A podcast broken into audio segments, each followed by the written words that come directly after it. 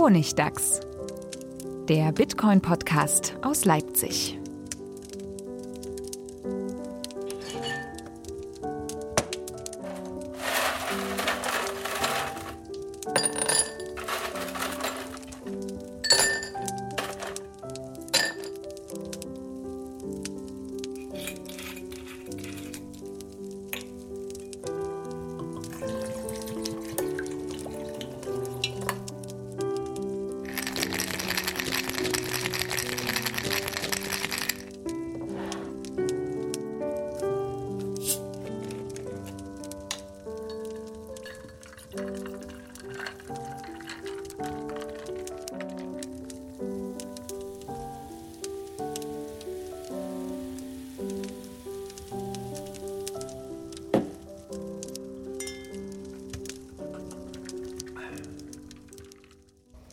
Herzlich willkommen zum Knödeldachs, dem Bitcoin-Podcast aus Prag. Und äh, bevor sich schon jemand direkt am Anfang über die Soundqualität äh, beschwert, wir sind alle zusammen hier beim HCPP 18, dem Hackerkongress Parallel Nipolnis und sitzen gerade in einer urigen Prager äh, Kellerkneipe. Klassenausflug. Genau, Kna Knastausflug. Nein, wir haben hier nur so ein ganz kleines äh, Aufnahmegerät tatsächlich stehen in der Mitte vom Tisch. Wir haben uns extra ein Separé äh, platzieren lassen. Wollen diese Folge mal nutzen, um äh, über diesen Hackerkongress zu sprechen und ein paar andere äh, wieder ernstere Themen nach der so lustigen Folge letztes Mal. Und Die ist ja so gut angekommen, dass wir gleich gedacht haben, jetzt machen wir nur noch ernsthafte Sachen, ernsthaften Journalismus, äh, gut recherchierte Themen und haben das, uns dafür einen sehr ernsthaften Gast auch eingeladen. Richtig. Stefan, du bist auch schon ich da. Du hast hier direkt das Wort. Ach, sorry. Hallo Stefan. Ja, gar kein Problem. Stefan, Manuel, du bist auch mitgekommen. Hallo. Sehr schön. Und Jeff. Moin. Sitzt hier mit uns zusammen, der auch in Prag ist. Jeff, was machst du eigentlich sonst so? Ähm, ich mache gerade Lightning Network. Ich wurde, glaube ich, ein, zwei Mal schon mal erwähnt im Podcast und ähm, verstecke mich sozusagen unter dem Pseudonym at Lightning auf Twitter, was das aktuelle Bitcoin Research, äh, sorry, Lightning Research Startup ähm, ist und wir schauen uns einfach so ein bisschen das Lightning Network an und haben jetzt in letzter Zeit, also dieses Jahr die Lightning Hack Days gemacht und ähm, das läuft auch ganz gut um es gleich mal vorwegzunehmen, wir sind jetzt auch äh, Ende des Monats am 27. und 28. Oktober in New York. Haben quasi ähm, expandiert weltweit, um das Format ein bisschen ähm, ja, raus zu, in die Welt zu ähm, bringen und dann äh, mal zu schauen, was da so in New York geht. Und wahrscheinlich auch dann in ein paar anderen Städten, die nicht Berlin sind, was natürlich ein bisschen schade ist. Wie, ist nicht Tokio noch vorher oder so? Tokio? Äh, gibt es nicht irgendwie so einen Tokio-Ableger von, von Lightning? Ah ja, es gab vor zwei, zwei Wochen, gab's ein, oder vor andere, von letzter Woche gab es so, einen, so einen kleinen Hackathon in Tokio. Okay. Wo, wo ähm, Nicolas Dorier von BTC Pay Server war da mhm. und ähm, die Leute von ähm, Counter, Counterparty Wallet, heißt das so? Nee, das, es gibt eine Counterparty Wallet. Ähm, die waren auch da. Mendel Duck ist einer von den Entwicklern. Der, ich glaube, der hat auch Sarutobi gemacht, dieses, dieses ah. Bitcoin-Einsammelspiel für Android, wo man dann auch echte Bitcoins einsammeln konnte. Und mittlerweile arbeitet er natürlich, weil es auch an Lightning und, und ähm, Ingame-Käufen und Satoshis sammeln in Lightning. Ja, auf jeden Fall gab es da auch in Tokio einen kleinen Hackathon und ähm, es gab auch einen in Madrid einen kleineren und in Austin in Texas. Also es ist so, das sind so quasi die, die, das ist ganz schön, das quasi in die Welt zu tragen und die, dass die Leute sich da inspiriert fühlen. Also um das auch nochmal zusammenzufassen, ähm, der letzte Lightning Hack Day, das war ja der dritte, der war in Berlin und der war ja relativ groß. Da waren ja aus, aus, aus der ganzen Welt sind da Leute gekommen, nach Berlin tatsächlich. Hast du ja hast du mir damals gesagt. Ja, ja klar, ja, es waren so 160 USA. Leute da. Highlights waren, würde ich sagen, Japan, Südafrika, ähm, Leipzig. ja, und äh, wie gesagt, wir haben ja auch eine, mehrere Lightning-Folgen gemacht. Wer da, sich da interessiert oder da noch nicht so weiß, der kann sich die anhören und natürlich zu diesen Hackathons von dir kommen, die preislich sehr günstig sind. Das muss man ja auch mal sagen. Es gibt ja Konferenzen, da zahlt man 2000 Euro irgendwie, bei euch 50. Ja, oder, ähm, naja, kommt auch, also es wird auch tendenziell billiger, weil wir jetzt in einer anderen Währungszone sind. Noch billiger. Statt 5 Euro jetzt nur noch 5 Dollar. Oh, das ist ja super. Beziehungsweise man da- darf ja nicht mehr Dollar sagen, ne? Ähm, Nicht? nee, es ist jetzt 75.000 Satoshi ungefähr. Oh, da wären wir gleich beim Thema. Oh, warte, warte, warte, Noch, ganz noch kurz. kurz dazwischen, äh, ihr macht auch den Raspi Blitz, eine schöne Hardware-Geschichte, um sich einen fix und fertig konfigurierten Lightning Node nach Hause zu holen. Bitcoin und Lightning Node, das ist ja das Wichtige. Genau, Bitcoin und Lightning Full Node auf dem Raspberry Pi, den man entweder kaufen kann auf den Hackdays, irgendwann auch im Online-Shop. Ist das Oder- Plug, Plug and Play? Stecke ich den zu Hause an und der läuft? In der Version, wie wir ihn mal verkaufen wollen, ja, weil dann ist, aber momentan ist es so, dass du dir die Teile über eine Amazon Shoppingliste runterladen, ähm, nee, ähm, analog bestellen kannst und dann Software drauf packst und das ähm, ist noch ein bisschen so ein Bastelprojekt. Aber so wie wir es anbieten wollen, ist es dann komplett fertig. Da freue ich mich tatsächlich drauf, das Ding. Es ist auch ganz cool, weil ich meine, mittlerweile gibt es verschiedene äh, Hardware-Node-Projekte, zum Beispiel den Nodel, Nodel? nice. ähm, der relativ neu ist, äh, und wahrscheinlich auch inspiriert vom Raspi Blitz und Raspi Bolt, und, aber auch von Casa Hodel. Die haben ja auch Casa Hodel, ja. Ähm, das war kein Versprecher. Die haben auch so, so, ein, so einen hübsch, ein bisschen hübscheren, aber im Endeffekt auch sowas ähnliches wie den Raspi Blitz und Bitcoin und Lightning Full Node, der auf dem Raspberry Pi basiert. Und da, da scheint sich so ein bisschen was zu tun. Das ist der neue Trend. Der neue Trend, ja. Bitcoin und Lightning Full Nodes. Seid dabei, kauft euch Full Notes und Investiert in Full Nodes. solange es sie noch gibt. Wie krass war denn, also jetzt mal um auf den Kongress hier zu kommen, äh, wie, wie, wie hast du Lightning als Thema hier empfunden in Prag? Sehr präsent oder so Rand, Randthema? Ähm, ja, war schon präsent. Also es gab ja so, gibt ein, zwei Leute, die darüber sprechen. Es gab so ein paar Workshops. So, ich habe es nur gelesen, ehrlich gesagt. Ich hatte nicht so viel Zeit, dann wirklich hinzugehen. Ähm, aber also gleich als erstes wurde eine Lightning Hardware Wallet vorgestellt. Äh, als Projekt, die ist noch nicht fertig, aber wird gerade gebaut von, von Stepan aus München. Ich habe den Namen der Firma vergessen. Aber die konzentrieren sich wirklich auf, ein, auf eine sichere Hardware-Wallet und sind, wären dann die ersten mit Lightning. Und die Talks sind aufgezeichnet von den großen Bühnen. Also wer will, Ja. kann sich das ja nochmal dann bei YouTube angucken. Erstmalig. Premiere hier bei dem Kongress, dass das alles. War das nicht letztes Jahr auch schon? Äh, bei Twitter hieß es so, hey, wir machen das jetzt zum ersten Mal. Guckt euch das live an. Na, okay. So. Ja. Also es war, ich meine, das hat ja im Prinzip schon wie so eine kleine Kontroverse geführt, weil Parallelipolis bzw. Der HCPP sich ja auf die Fahne schreibt, im Prinzip sehr privatsphärefreundlich zu sein. Und die haben auch überall Schilder hängen, ähm, bitte nicht fotografieren und filmen und so weiter. Man sieht auch Leute rumrennen, tatsächlich mit so Mundschutz und so hier. Also es gibt Dicke Sonnenbrille. denen ist das wirklich wichtig, ja. Ja, und es gab dann aber anscheinend vom Veranstalter ein bestelltes Kamerateam, die auch wirklich bewusst in das Publikum gefilmt, haben, so, gefilmt krass, haben. Und das ist man vielleicht von normalen Konferenzen gewöhnt, aber hier gehört es eigentlich zum guten Ton, dass man das nicht macht. Und, und eigentlich halten sich auch alle dran. Also es ist, ist eine. Ja. Die Selbstregulierung funktioniert.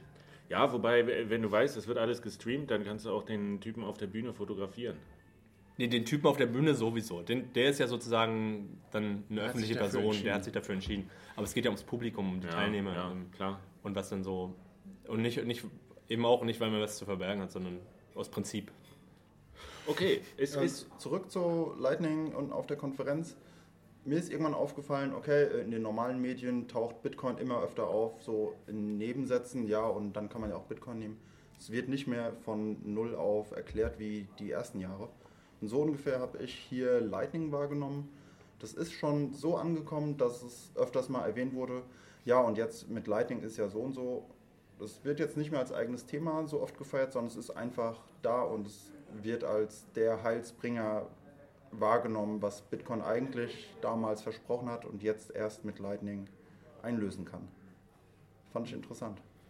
Es kam öfters vor, aber. Aber eher so am Rande, ne? Viel. Also äh, irgendwie. Also ich fand, äh, spannend war es in, in Giacomo Succos Talk, weil der hat auch äh, das so gefeiert. Also der hat so ein bisschen, also er hat ja überhaupt nicht technisch gesprochen, sondern rein so aus einer Wirtschafts, äh, wirtschaftshistorischen Perspektive irgendwie so ein bisschen über die, die äh, Geschichte des Geldes so ungefähr. Also halt- ein bisschen Safe, Safe Dienst, Safe Dienst. ja, es war nochmal, ne? Genau, ganz, ganz viel Ja. hat zusammen, also Parallelen oder auch davon wahrscheinlich übernommen von Seifelin, aber er hat halt ganz speziell auch dann so gesagt, so was Lightning da reparieren kann noch sozusagen, also wie Lightning da so ein paar Trade-offs Äh, also er hat ganz viele Trade-offs genommen, das fand ich ganz spannend. Also er sagt so, es gibt so Trade-offs zwischen, äh, was war das, also Privacy und äh, Security zum Beispiel oder Privacy und Scalability. und Scalability oder äh, keine Ahnung, eine ganze, ganze Folie voller Trade-offs gehabt. Und bei fast allen war so, am Schluss gibt es immer so verschiedene Möglichkeiten, da in die eine oder andere Richtung zu gehen und dann immer so, oder Lightning. Oder zeigt, naja, das, das, ist, das löst alles. So. also das natürlich nicht. Er hat auch klar die Nachteile benannt, hat auch gesagt, okay, es hat ein anderes Sicherheitsmodell und so. Und es, also für, für große Transaktionen oder wenn man wenn einem, wenn einem Sicherheit sehr wichtig ist, ist das nicht das Richtige so sozusagen. Aber ähm, aber es macht halt so für den, für den täglichen Gebrauch, also es ist halt eine andere, also es gibt einfach, es ist schön, dass es, dass es das klassische Bitcoin noch gibt und man die Möglichkeit hat, so den, den, den, den sichersten und zensurfreiesten Weg zu gehen, sozusagen für größere Zahlungen, aber gleichzeitig auch die Möglichkeit hat, mit, mit, mit Lightning äh, ein anderes Si- Sicherheitsmodell zu wählen, was bestimmte Trade-offs macht, ähm, aber du hast eben immer auch die Möglichkeit, immer noch mit Bitcoin zu zahlen, wenn dir das nicht gefällt, die Trade-offs, die Lightning macht. So. Aber es, ist für, es ermöglicht viele Dinge, die vorher halt nicht drin waren.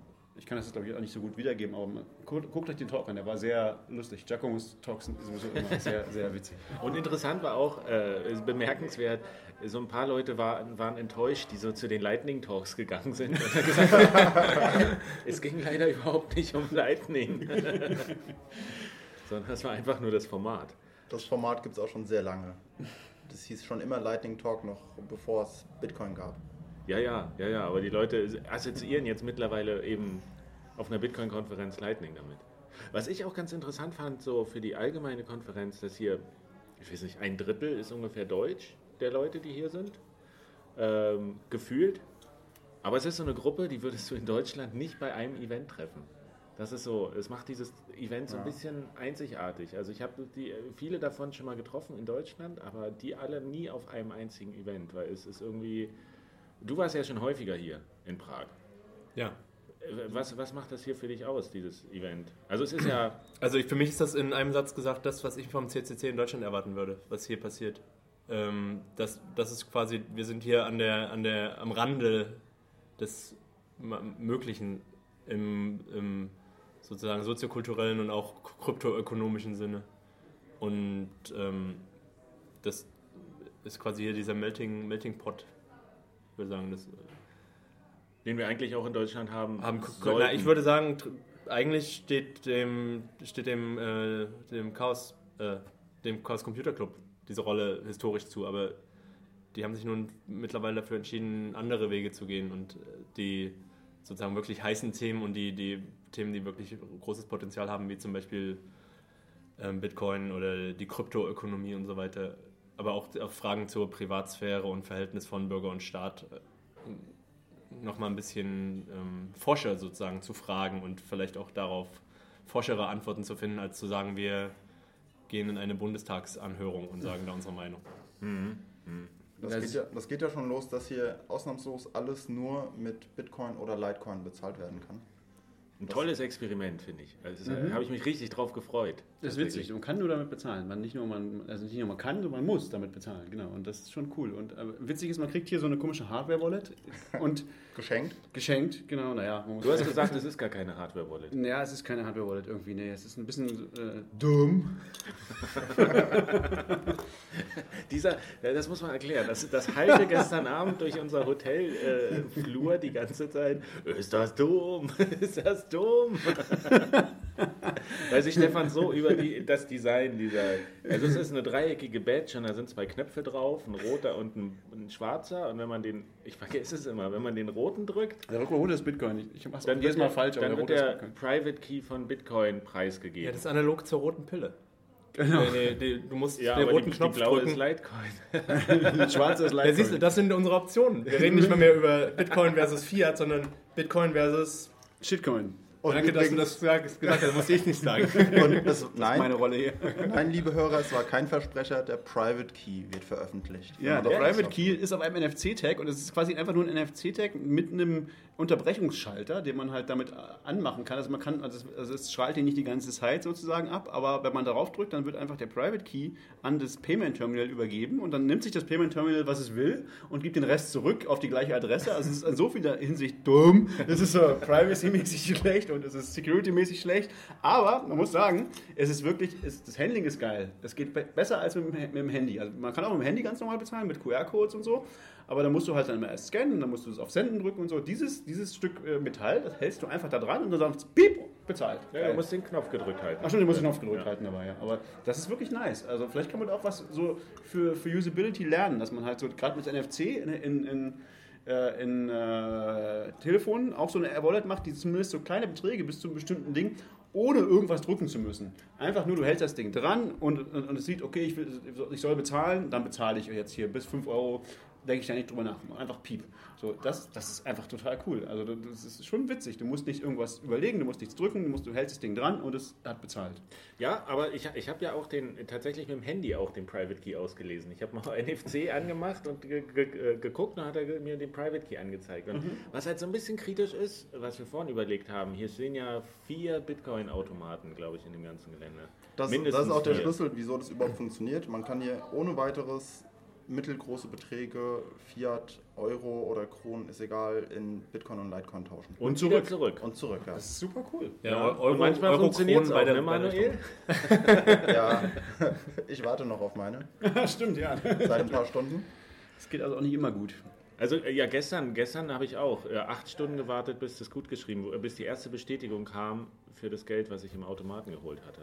Aber das Ding ist, was, was ich hier nochmal mit der Badge hatte, weil wir haben auch überlegt, wenn du die an den Automaten hältst, dann schickst du quasi dem Automaten den Private Key und der generiert daraus den Public Key und schickt darauf dann das Geld.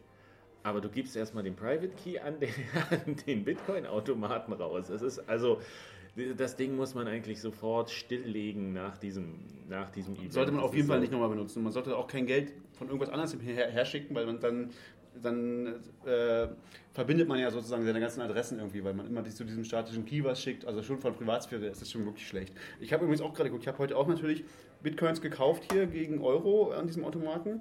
Und das ist auch noch nicht da, also das ist nicht bestätigt, aber ich habe damit schon zweimal bezahlt. Also das ist ziemlich cool. Also du kannst einfach von diesem, die nehmen alle unconfirmed Transactions, also du kannst auch die unconfirmed Transactions wieder ausgeben und so. Das ähm, es sind, es sind auch schon ganz coole Terminals irgendwie. Die sind cool, die sind irgendwie groß man könnte da Paper Wallets einscannen, die haben irgendwie eine eigene Kamera oben, das zu machen, die haben den NFC-Chip, die haben, die zeigen auf dem Bildschirm den QR-Code an.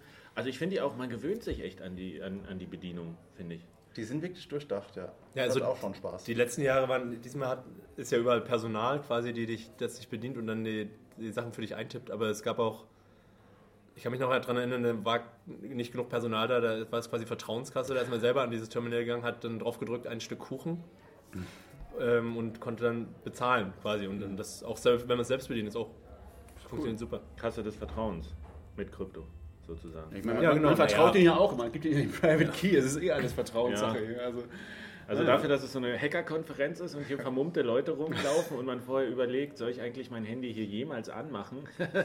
und vor allem Anarchisten. Also das ist ja schon ein anderer Fokus, finde ich, als dieser... Vermummte Anarchisten. Um nochmal zu diesem CCC-Ding zurückzukommen. Die CCC ist ja eine ganz andere politische Richtung irgendwie auch, ne? muss man ja sagen. Also die sind ja hier sehr bewusst, es ist ja irgendwie eine Anarchistenkonferenz irgendwie so. Das wird auch politisch, also es gibt da auch so ein paar Talks, die halt ganz stark eine politische Ausrichtung haben und so. Und die würdest du beim CCC einfach niemals sehen können, sowas. Der CCC ist auch genauso politisch, der hat bloß eine mainstreamigere ja. Ausrichtung. Ja, politisch, aber nicht anarchistisch ausgerichtet. Eben nicht, also ja, sie versuchen das zumindest runterzuspielen, diese Politik, oder? Also sie versuchen das sich, sich da rauszunehmen irgendwie, aber haben ganz bestimmt keine bewusst anarchistische Einstellung, oder? Also ja, im, im CCC gibt es sicher ein breiteres Spektrum an, an politischen Überzeugung als jetzt. Ähm, also hier ist es schon wirklich. Speziell, Also der, der letzte Talk, den wir jetzt gehört haben, hat ja eigentlich eine sehr wichtige und interessante Frage aufgeworfen. Also wir, du glaube ich auch, Jeff, wir saßen ja in dem. Ähm, was passiert mit den armen, Kranken und, und, und irgendwie Behinderten, Behinderten äh, wenn, wenn Krypto alles übernommen hat und, wir, und die ganze Welt nur noch auf Krypto läuft? Ne, so also die These war, glaube ich, eher, was passiert, wenn die Leute, die sich unter dem Sammelbegriff Anarchismus versammeln, wenn, wenn diese Sache Äh, Na, wenn der Staat das- abgeschafft wird, ja, irgendwie ja, quasi. Ja, im Wenn Endeffekt. es Also, kein so, keine, keine, keine Steuern mehr und keinen Wohlfahrtsstaat mehr gibt, äh, werden dann alle verhungern irgendwie, die Armen und Kranken. Fand ich eine gute Frage, aber ich fand den Talk irgendwie, mich hat er nicht so überzeugt am Ende. Der war ein bisschen... Ich fand ihn auch sehr polemisch halt, ne? Also sehr emotional und so sehr so, ja, früher war doch auch alles gut. So, sieh doch, es funktioniert immer. So. Früher war alles gut. Ah, Mhm. interessant. Naja, man muss es halt auch so ein bisschen einordnen, das, das war jetzt in dem Sinne kein Talk, der, der als Einsteiger-Talk gedacht war, sondern Paul Rosenberg ist schon, hat schon eine gewisse Prominenz und viele Leute haben seine Bücher gelesen, die hier sind und das war er in gewisser Weise auch eher so ein, so ein Pep-Talk, um, um Ja, so ein Pep Talk bisschen, um, um auch teilweise zur eigenen zur Fanbase zu sprechen und zu sagen, hey, Kopf hoch, es ist nicht alles schon so sagen, die Menschen sind gut und ähm, hat deswegen auch vielleicht ein bisschen eher an der Oberfläche gekratzt. Und, und viele, viele, und das ist im Prinzip eine Sache, viele, viele Leute hier sind, haben sich schon länger bestimmte Fragen gestellt. Und ein häufig, und, und dieses Standard, wer würde denn die Straßen bauen, ist im Prinzip, äh, das war im Prinzip nur eine Variation davon. Die Frage ist halt, ja, wer kümmert sich dann um die alten Kranken und so weiter, die jetzt, die jetzt eben vermeintlich vom Sozialstaat aufgefangen werden. Genauso wie wer würde denn die Straßen bauen, wenn es quasi keine zentral geplante Entität, zentral planende Entität gäbe, die, die das übernimmt. Ich bin sehr auf den Stream gespannt. Ich werde mir den definitiv angucken. Du, hast, du warst woanders, du hast ja gar Ich nicht war gesehen. bei Peter Todd, Angriffe auf Ja, Hardware-Wallets. wie war das denn? Das war sehr schön, ja. Was hast du gelernt, was wir noch nicht besprochen haben hier?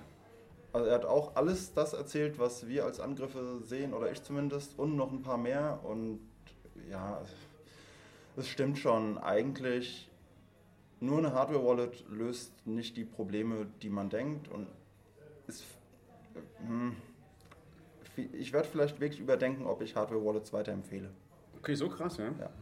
Was sind die Alternative? Paper Wallets. Seed aufschreiben. Nee, äh, eine. Linux Live-CD. Auf Hardware, die man sich anonym mit Bargeld gekauft hat. Also es kommt natürlich darauf an, was das Szenario ist, ob ich jetzt, war, warte, Linux Live CD bedeutet.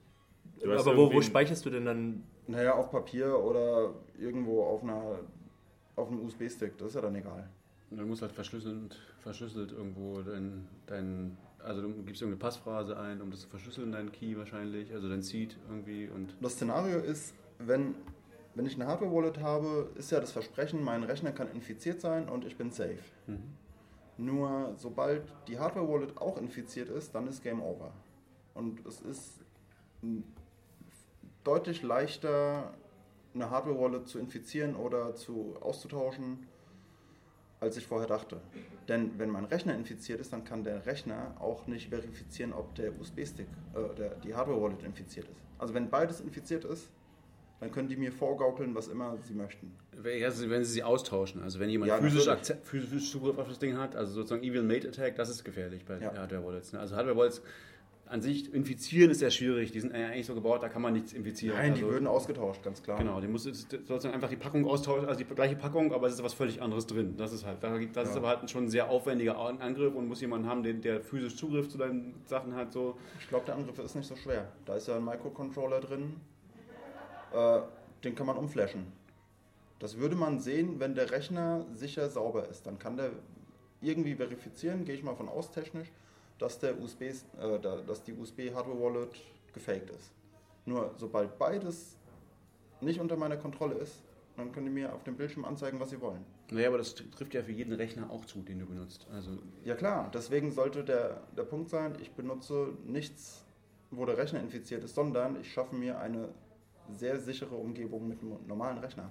Nämlich mit einer Linux Live-CD. Ja, aber du, der Rechner kann doch infiziert sein. Also, die, die, die, äh, Das ist der Live-CD egal. Ehrlich? Wenn du das im BIOS, wenn du das BIOS umflasht, glaube ich nicht, dass du, äh, also BIOS zu infizieren, das es dauerhaft infiziert ist, ist eine deutlich höhere Hürde, als mir einen infizierten Wallet unterzuschieben. das glaube ich nicht, ehrlich gesagt. Und die Frage ist ja auch für, für, für Leute, die jetzt irgendwie mal 100, 200 äh, Euro in, in, in Bitcoin angelegt haben und das für fünf Jahre aufbewahren wollen und lass es mal 5000 Euro werden, ist das doch, ist, ist doch eine Hardware-Wallet trotzdem eine gute Entscheidung, oder? klar. Also ich, ich denke immer noch, das ist so das beste Praxis, beste Praxiskompromiss, den du haben kannst, weil du sonst einfach auch sehr viel falsch machen kannst und Ja, aber warum? Die Cold Hardware Wallet Wallets sind auch kann kaputt gehen, die kann ins Klo fallen, also muss ich ein Papier-Backup haben. ja, ja, Aber wenn du ein Papier-Backup hast, dann kannst du das auch bei deiner Software-Wallet machen. Dann bist du genauso sicher vor Verlust. Mm, Naja, gut, du brauchst, was du brauchst, ist, du brauchst einmal entweder Papier oder einen Rechner, der clean ist, einmal sozusagen und offline, um deine. Und jedes Mal, wenn du die Bitcoins verschicken willst. Das ist inconvenient, ja. Genau, das ist halt mega inconvenient. Also das ist halt, also das ist halt kompliziert. Du brauchst dann halt, du brauchst halt ein, äh, ein Cold Storage Arrangement. Du brauchst einen Online-Rechner und einen offenen Online-Rechner, die irgendwie Daten austauschen. Das ist auch sehr anfällig. USB oder was auch immer. Das ist auch schwierig. Also das korrekt zu machen, also oder das Cubes OS oder irgendwas, aber es, es ist alles kompliziert und es ist alles auch fehleranfällig und, und, und, und also eine Hardware-Wallet ist, glaube ich, schon so für die meisten Leute, für die meisten mittleren Szenarien schon ein gut, sehr guter Kompromiss. Zumindest solange wir noch nicht davon gehört haben, dass jemand tatsächlich in the wild solche Angriffe durchgeführt hat. Also ich habe noch nichts davon gehört, dass es sowas gibt. Ähm, weißt du irgendwas? Hat er was Nee, erzählt? ich gehe davon aus, dass es noch keine gefakten Wallets, Hardware-Wallets gibt. Außer die, die man auf Ebay kauft. Ja, das sollte man nicht tun, genau. Das ist richtig. Nee, man sollte die schon am besten live anonym in einem Laden kaufen oder so. Auch mit, mit Maske und Brille. Mit Maske und Brille. Idealerweise. Maske und Brille ist schicken immer die Antwort. Aber, so. aber wir sind jetzt schon beim Thema Wallet, weil wir haben ja hier auch verschiedene Wallets im Einsatz gehabt. Ähm, äh, neben, neben unserer schicken Badge-Wallet Wallet. hier, wir haben ja alles ausprobiert. Oh Und ich hatte zum Beispiel große Probleme bei Cilium. Ich habe zwei Bier bestellt. Ich glaube, wollte ich dich einladen, Jeff? Irgendwen wollte ich einladen. Ach ja, Und ha- Und äh, habe zwei Bier ja. bestellt und, und sie hat diese, diese, diese äh, Wallet von Mycelium, obwohl ich irgendwie gutes Netz hatte, konnte sich nicht mit dem Server verbinden und hat alle Payments abgelehnt. Und dann stehe ich da an der Bar und das Bier steht da und die junge Frau guckt erwartungsfroh und ich sage so, ja, ich kann leider nicht bezahlen. Ich Guter Trick. Dann musst du Ja, und dann wurde ich vom, vom Eingeladenen zum Einladenden. Ja, Zückte mein das Ging Telefon. ja auch mit dir so neulich, Friedmann. Ich erinnere mich, das machst du öfter. Ja, aber das Ding ist, ich habe dann entdeckt, dass, dass ich tatsächlich in der Samurai Wallet äh, auch noch ein paar Bitcoins hatte und das hat problemlos funktioniert. Mit der konnte ich dann bezahlen, wo ich aber so dachte, ey, das ist echt, also mich hat die Mycelium Wallet bisher eigentlich noch nie im Stich gelassen. Du hattest auch ein Problem Oh, ich hatte auch ein heute? Problem. Ähm, ich habe, weil im Ausland kein normales mobiles Internet, sondern nur WLAN. Ich habe mein Handy gezückt, schnell den QR-Code gescannt, um mein Ginger Ale zu bezahlen, war zu dem Zeitpunkt aber noch offline. Die Tr Transaction wurde signiert, aber da nicht online, hat Mycelium den Standard-Fee von 250 Satoshi pro Byte angenommen. Ich Also, drücke- also zum Vergleich, ich habe drei bezahlt. Drei Satoshi pro Byte. Ich drücke auf Senden. In dem Moment war er schon online im WLAN. Und ich sehe nur noch, wird gesendet, 250 Satoshi pro Byte. Ich fluche, Transaktion ist raus. Es ging ganz schnell. Und habe doppelt so viel Fees bezahlt, als mein Ginger Ale gekostet hat. Ja, es ist wirklich Worst Case irgendwie. Sei froh, dass du nur ein Ginger Ale gekauft hast. Irgendwie. Ach nee, die, die, nee, wenn er mehr bezahlt hätte, wäre es ja auch nicht mehr Gebühren gewesen. Nee, wahrscheinlich nicht. Nee, ist egal. Außer Anteilig wäre es gewesen. weniger gewesen. Aber. Also mir, mir hat ja jemand äh, Geld geliehen und demjenigen wollte ich das dann wiedergeben, den genauen Betrag. Ähm, und da ist mir wieder was passiert, was mir schon mal passiert ist mit dieser Samurai Wallet. Worüber wir auch schon gesprochen haben hier im Podcast. Du hast es schon mal erwähnt. Dass, dass, dass mir das schon mal passiert ist. Ja, Ja, genau, genau. richtig. Das ist mir nochmal passiert. Also ich habe wieder all mein Geld verschickt für das Samurai. es scheint also, also entweder bin es nur ich oder es ist einfach wirklich ein scheiß Feature, dass du einfach mit, der, mit dem Finger ganz leicht auf Max Amount kommen kannst, wenn du sendest bei diesem Ding und dann guckst du halt nicht nach, wie der Betrag genau ist. Also es war jetzt nicht so viel mehr, es war irgendwie ein Bier mehr oder so, es war nicht so schlimm. Aber ähm, das ist halt, also Samurai hat irgendwie Usability-Probleme und es ist ja auch schlimmer geworden, weil die haben ja jetzt keine, die haben Ja. ja jetzt diese krasse Stance so. Du äh, siehst ja nicht mehr, Fiat ist böse, genau, genau. Du weißt nicht mehr, wie viel du verschickst, weil Fiat ist böse, man darf nur noch Satoshis anzeigen und so.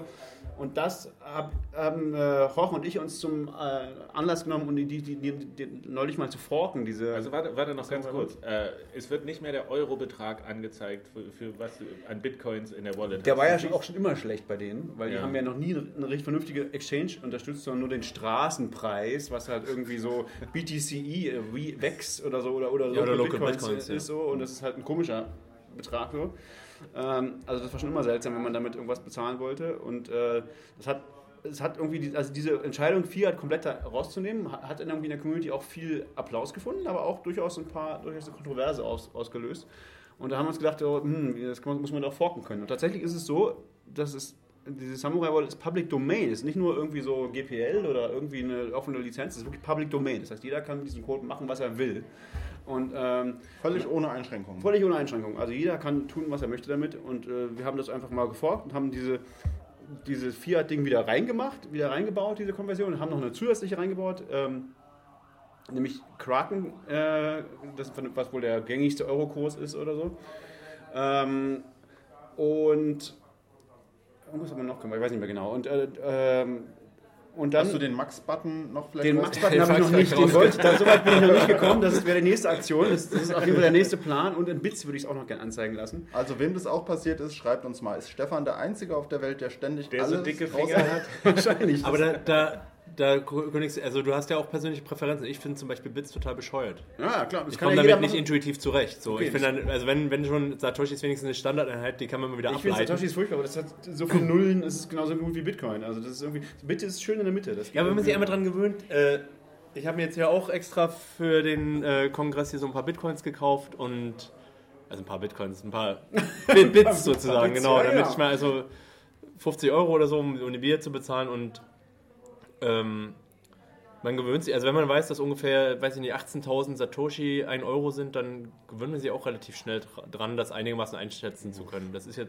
Ja, das ist schlimmer als in Italien. Ja, ich finde es auch schlimm. ja. Also, Aber Bits kann ich auch nicht. aber mit ab. ganzen Zahlen kann man, also kann man Ja. ein bisschen besser umgehen als mit diesen vielen Nachkommastellen. Und ja, aber Bits, das kannst du ja ignorieren. Also es sind ja nur zwei Nachstellen. Also das ist ja wie, wie, wie man das so kennt. So. Ja, So aber es gibt ja auch Wallets, die nehmen dann Millibits und. Naja, das, ist, das, das- würde ich auch nicht mehr machen inzwischen wahrscheinlich. Also ich glaube, Bits ist inzwischen, glaube ich, die richtige Entscheidung und das muss man ja auch nicht ändern. Also, weil die Nachkommastellen, es gibt dann halt genau zwei Nachkommastellen wie bei Euro oder so und die kann man auch ignorieren irgendwann so und dann ist alles nicht so schlimm. Aber das ist natürlich klar, das ist Geschmackssache. Das kann jeder machen, wie er will. Und deswegen kann das auch jeder irgendwie forken, wie er will und, und, und, und äh, mal Auch sehen. wieder Closed Source machen zum Beispiel. Ist Könnte auch, genau, ist ja. Public Domain. Man kann es, also das ist super lustig. Und das Coole ist, wir haben das gemacht und dann hatten das so, äh, haben das ein bisschen ausprobiert. Es ist irgendwie, es funktioniert noch nicht so perfekt. Ich wollte halt noch ein bisschen dran rumbasteln, aber dann am gleichen Abend, also wir haben das so geforkt auf GitHub und am gleichen Abend schreibt uns jemand, ah, wir haben gesehen, ihr habt das geforkt, wir haben das auch gemacht, so, wir haben euren Kraken-Fork gleich übernommen und wir werden demnächst irgendwie das groß rausbringen äh, mit etlichen Änderungen, so, äh, das heißt irgendwie Masanaki, glaube ich, äh, oder irgendwie so, äh, die äh, die. Also es gibt durchaus da einige Projekte, glaube ich, die das, die das vorhaben und ich bin sehr gespannt, was da jetzt draus wird. Also, also vielleicht so ein, es gibt wahrscheinlich, wahrscheinlich mehrere Versionen von, von äh, Samurai Wallet, die alle irgendwie mehr oder weniger Fokus auf verschiedene Features haben. Wobei man natürlich dann auch immer aufpassen muss, dass man natürlich jemandem Neuem vertraut auch. Ne? Also wenn, wenn, wenn du den Wallet-Leuten musst du natürlich auch mal vertrauen, es sei denn, du guckst dir den Code wirklich an, den die natürlich alle offen haben. Ähm, dass da nicht irgendjemand reinschreibt, ah, all your Bitcoins belong to us. So. Aber war nicht auch das Ding, hast du nicht auch gesagt, dass, dass äh, die Wallet bei euch nicht zum Laufen gekommen ist? Genau, Servern? das ist ganz spannend. Also jetzt funktioniert, also so wie ich es jetzt auf meinem Handy habe gerade, erster Versuch sozusagen, sieht erstmal aus, als wenn es geht, aber es, irgendwie funktioniert es nicht. Ich sehe immer noch bei meinen, ich habe immer noch null Bitcoins, die ich da habe, obwohl ich welche drauf hatte. Ähm, weil ich Haben die vermute, Entwickler schon abgezogen. ja, wahrscheinlich. genau. nee, ich vermute, dass es äh, das benutzt auch einen proprietären Server, also diese, diese Samurai Server Software von denen. Und die, die ist wohl auch noch gar nicht Open Source, soll irgendwann auch mal kommen, glaube ich, und so, aber die, die kann man, glaube ich, noch nicht kriegen. Und die Frage ist sozusagen, was, wie man sich zu diesem Server authentifizieren, ob man da irgendwas sa- sagen muss, welche, welche App man ist. Also wir haben ja einfach, man muss ja den App-Namen ändern, weil sonst kannst du ja nicht die App ersetzen in, auf dem, also kannst du nicht auf dem Handy sozusagen zweimal das gleiche haben. Also haben wir den App-Namen geändert, also vielleicht sagt das zum Beispiel den App-Namen dem Server und wenn der nicht stimmt, dann sagt es halt so, nö, dir sage ich nicht, wie, wie dein Geld ist. Hast Äh, du mal, es gibt doch die Option, einen Trusted Node einzustellen in Das Samurai. könnte man machen. Und dann kannst du im Prinzip deinen eigenen Node ansteuern. Ist das nicht die Idee, dass standardmäßig der Samurai Node angesteuert wird und du kannst ihn ersetzen für, für Muss- Habe ich noch nicht mal ausprobiert. Also wie gesagt, aber ich, aber ich glaube, dass auch diese Software einfach noch gar nicht da ist. Also dass die, dass nee, die Trusted Node nicht gibt schon, das gibt es von Anfang an. Das klingt aber ja- super fishy. Wenn, wenn die App sogar Public Domain ist, aber die Serverkomponente ist Closed Source. Ich schaue, also ist ich, das? man kann ist seinen so Node äh, direkt einstellen und man kann sich seinen eigenen Trusted Node aufsetzen. Ich bin da, Okay, also du meinst, man kann das. ja. Also als Zwischenfazit kann man, glaube ich, sagen, dass diese ganze Fiat-Aktion von Samurai vollkommen seinen Zweck erfüllt hat. Es gibt eine große Debatte. Ja, das Jede Äh, es, gibt Publicity eine, ist es, gute ist, es Publicity. ist sehr polarisierend. Und im Endeffekt hat, wieder, hat, ein, hat ein kleines Projekt wieder sehr viel Werbung gekriegt. Das stimmt. Und, und die Wallet hat funktioniert. Und sie hat aber auch gut funktioniert, weil eben das Payment Terminal hier äh, beim Kongress einem den Preis vorgibt. Und da eh dann steht, wie viel Bitcoins man schicken soll und man dann nur noch in der Wallet äh, klickt und ja, egal, ich weiß gar nicht, was kostet eigentlich ein Bier da drüben? ich habe Äh, keine Das Bier ist recht günstig. Wie irgendjemand auch, äh, lass uns mal so ein paar, kurz- wir haben einige schöne, schöne Zitate aufgehört auf der, auf der Dings. Also eins war irgendwie so von irgendjemandem so, in Bitcoin ist es auch egal, weil in Bitcoin kostet es nichts. Oder wie war das? Stimmt, Bitcoin, Bitcoin ist auch kein Geld oder so? Nee. Ah, das, das kostet nichts, weil das bezahle ich ja in Bitcoin. Genau, es kostet nichts, weil ich besser Bitcoin. Das war von jemandem, der auch behauptet, er, er hat irgendwie 30.000 Bitcoin. also keine Ahnung. Es gibt irgendwie so einen Typen, der rennt da rum und der behauptet, er hat 30.000 Bitcoin. Ich weiß nicht, warum Okay. jemand sowas behaupten würde. Ist das Ähm, der in dem Anzug mit den Dollarnoten? Nee, der ist es nicht. Ist, der ist es nee, nicht. ich glaube, es ist der mit dem Anzug mit den Euronoten. Aus Euronoten. Okay. Und der meinte so, wenn ich Bitcoin bezahle, kostet es nichts. Ähm, aber ein anderer, anderes cooles Ding war, was haben wir heute aus der Monero? Die Monero-Community ist auch sehr, sehr gut vertreten hier. Und wir vertragen uns auch sehr gut alle. Also Bitcoiner und Monero-Leute. Schulterschluss. Kann man gut zusammen frühstücken. Das stimmt. Und da, da, aber sehr typisch für die Monero-Community fand ich heute früh einen, jemanden, den wir auch selber kennen und von dessen Namen wir auch nicht so genau wissen. Und auch Ein- ein Freund. Auch nicht Ein Freund. Genau. Der meinte so, er hatte auch seinen Freund mitgebracht und hat gesagt so, wie heißt der eigentlich? Und er so, ja, ich kenne ihn jetzt seit 20 Jahren. Ich glaube, er heißt Freddy. Namen geändert, piep. also, das ist sehr, sehr lustig. Also diese Monero-Leute, die passen hier schon sehr gut hin. So. Diese ganze Paranoia, die ist, ist tief drin. Und dann war noch was aus dem, aus, aus dem Giacomo. Auf welchem Talk? Aus dem Jörg von Jörg. Jörg hat einen tollen Talk auch gemacht. Da war auch ein schöner, schönes Zitat heute drin. Was hat er gesagt? Mass Adoption My Ass. That's adoption my ass. Genau. Was, was wollte er damit sagen? Ich habe den nicht gehört. Es war eine Rückfrage irgendwie, wo es, er hat ja sehr dagegen gewettert, äh, dass sowas wie Coinbase äh, die neuen Banken werden. So. Coinbase und BitPay, hat er gemeint, sind ganz Und es schlimm. bringt uns überhaupt nichts, wenn die ganzen Leute dann bei diesen Banken irgendwie Bitcoins haben. Ähm, dann hätte er es lieber, dass sie es gar nicht benutzen, sondern dass es langsam wächst, die Leute, die da tatsächlich das verstehen, wofür das steht, für welche, für welche Werte und auch, was man dafür machen muss, das zu benutzen. Und das war deswegen so dieses, dieses äh, Mass Adoption My Ass. Klar, vielleicht, vielleicht, alle. vielleicht kann ich es nochmal rausschneiden irgendwie. wir, setzen, das hier ein. wir haben das bestimmt schon an den Anfang des, der Folge gesetzt. Wir sollten uns so eine Buzzer mal holen, womit man auch so Sounds ein, einstellen kann, äh, einspielen kann hier, wie bei Stefan Raab früher und dann einfach Mass Adoption My Ass. Den nehmen wir, ja. Ja, so ein Soundboard. Genau. Ja, ich glaube, das letzte Soundboard, was ich angeschaut habe, war Carlos Matos Soundboard. Oh, es gibt, es gibt Ma- Carlos Matos Sound. Natürlich gibt es ein Carlos Matos. Soundboard. Hey, hey, hey! What am I gonna do? Googelt das mal, wenn, ihr, wenn ihr das nicht, nicht Das kommt in die Show Notes. Äh, äh, Das ja, Carlos Matos Soundboard. Aber den Typen. Ach so. Das ist ja schon wieder eine mega Referenz hier. Ist er eigentlich nicht in Wikipedia? Bestimmt, oder? Zwischen Carlos Matos. Der so weiß, legendär. es gibt auf jeden Fall schöne, relevant. schöne GIFs irgendwie. Und das E wird immer länger. ah, Manuel, du weißt gar nicht, von wem wir reden? Doch, doch. Manuel! Ja, also auch äh, Jörg Platzers Talk auf jeden Fall sehr sehenswert. Hat mir gefallen. Ja, fand ich auch gut. Äh, Es war irgendwie ja sehr, sehr cool Low-Tech. Ich mag ja sowas, wenn die Leute so einfach so reden, so ohne, ohne große Folien und so. Aber es war trotzdem relativ strukturiert für Jörg zumindest, oder? Ja, und hat mich auch so, so ein bisschen zum, zum Nachdenken angeregt. Ja. Ein paar gute Thesen dabei gewesen, ja. Das, Also ich war wie gesagt nicht dabei. Könnt ihr das vielleicht nochmal sagen? Wir- wir was, was so genau, also kann, kann man das paraphrasieren oder zusammenfassen, damit ich jetzt nicht den ganzen Talk nochmal anschauen muss? der, der, der Was ich sehr gerne war, machen würde und allen empfehlen würde. Der Titel war Behind Enemy Lines Part 2 oder so, äh, weil er den schon mal gehalten hat.